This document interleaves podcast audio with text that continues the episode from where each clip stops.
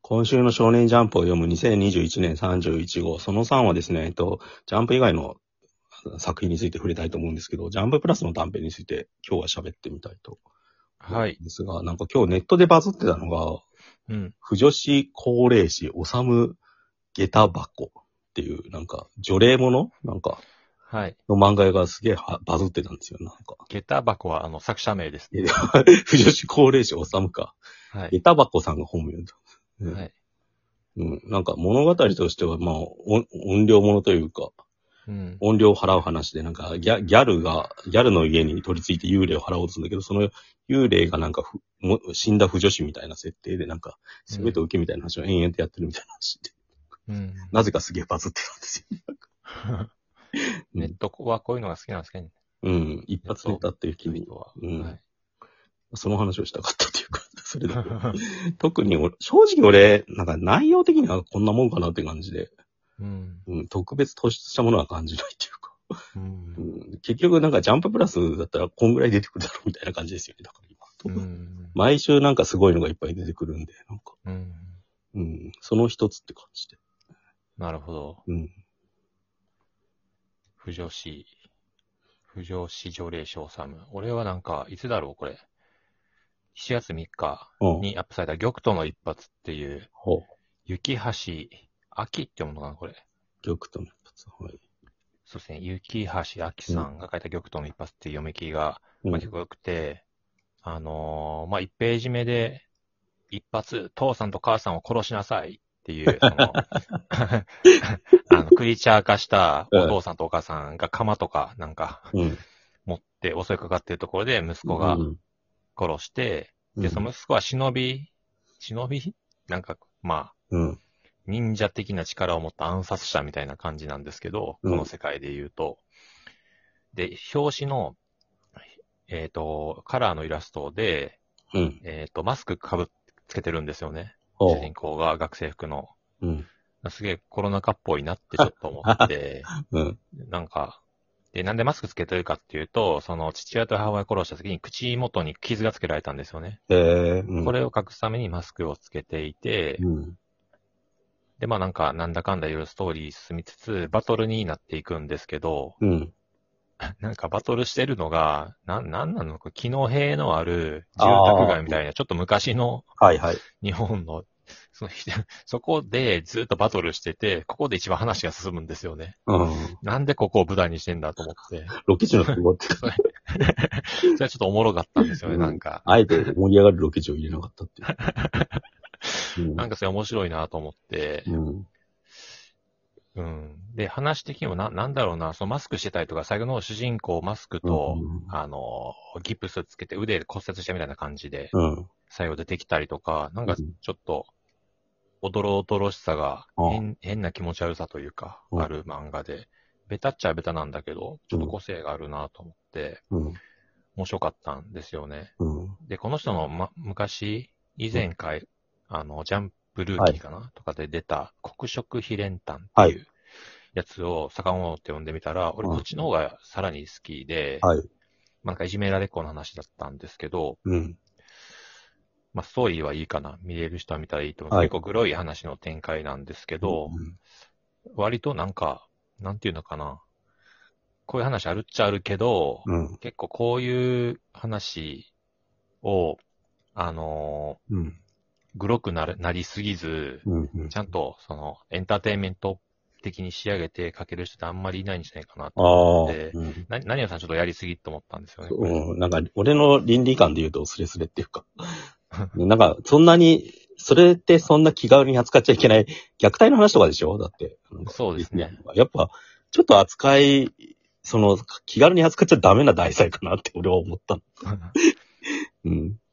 なんかこの人って絵柄という、というか、うんキャラクター造形、主人公かな、ちょっとす上し、昔の上下リーチを、ちょああ。感じさせてうんうんっとそこも、そこも好きだなと思ううんうんうん。ところですね。なんかわかるわ、それは。うんうん、あ、あと、うんこれいつだろう、ハートシェルターっていう6月30日にアップされ、ジャンププラスにアップされた読み切りがあるんですけど、名前なん、夏目、えー、夏目直樹さんか。ああ。っていう人で、すごいこれよ、なんかよくある設定というか、読みも奇妙な物語っぽいあー感じなんですけど、謎の部屋に閉じ込められた系ね。 そうそうそうそう、まさにそういうやつ。じ事故があって、ほとんどの人は助からなくて、私は気を失っていて、で気がついたら、シェルターみたいな場所にずっといた。うんで、うんもううん。 9年ぐらいいるみたいな、8 9歳、うん8歳ぐらいからいてて。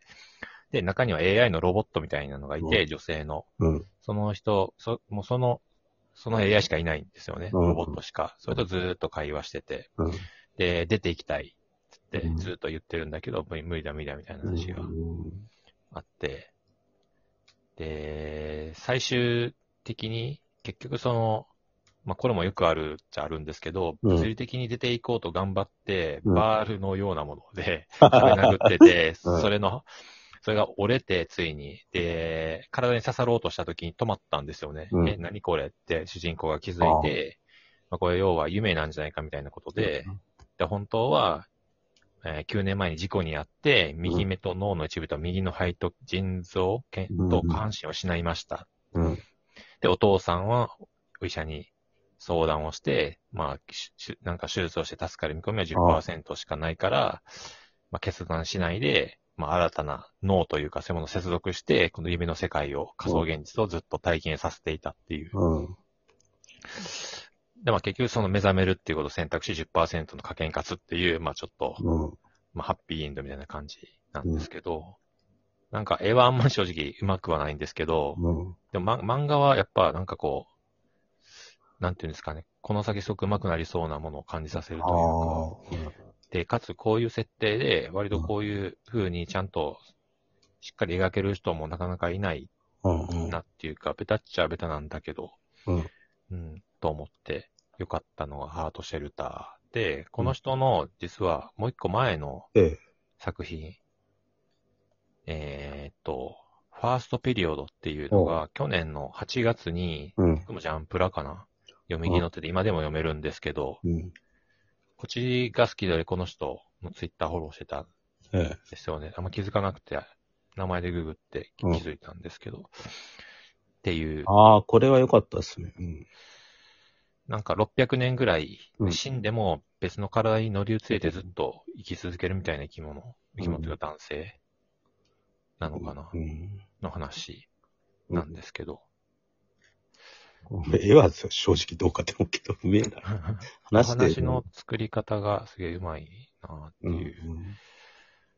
うんこれはいいな。短編としてよくできてる。うんそうですね。ちょっとなんか、ボーイミーツもの、ボーイミーツがあるものうん。としてすごく面白いうん。なと思って、うん。読み切り、ジャンプラはやっぱりなんか、いいですよね。面白いですよね。俺も一個紹紹介するんですけど、はい。呪いの人形 VS サメに、サメ、サメ怪獣かななんかっていう、はい。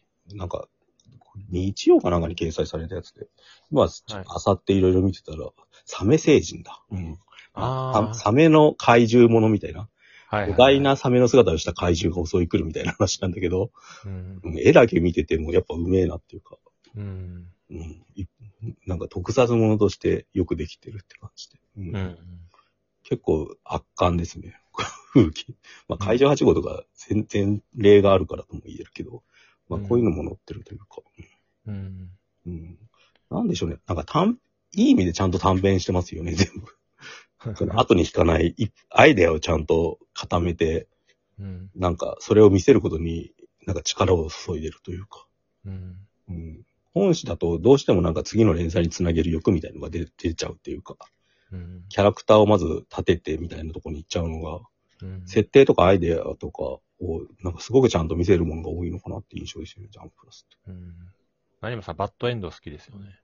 バッドエンドが好きなのかなうん割とその、これハッピーエンドではないじゃないですか、あんまり。ああ、これはね、うん。うん。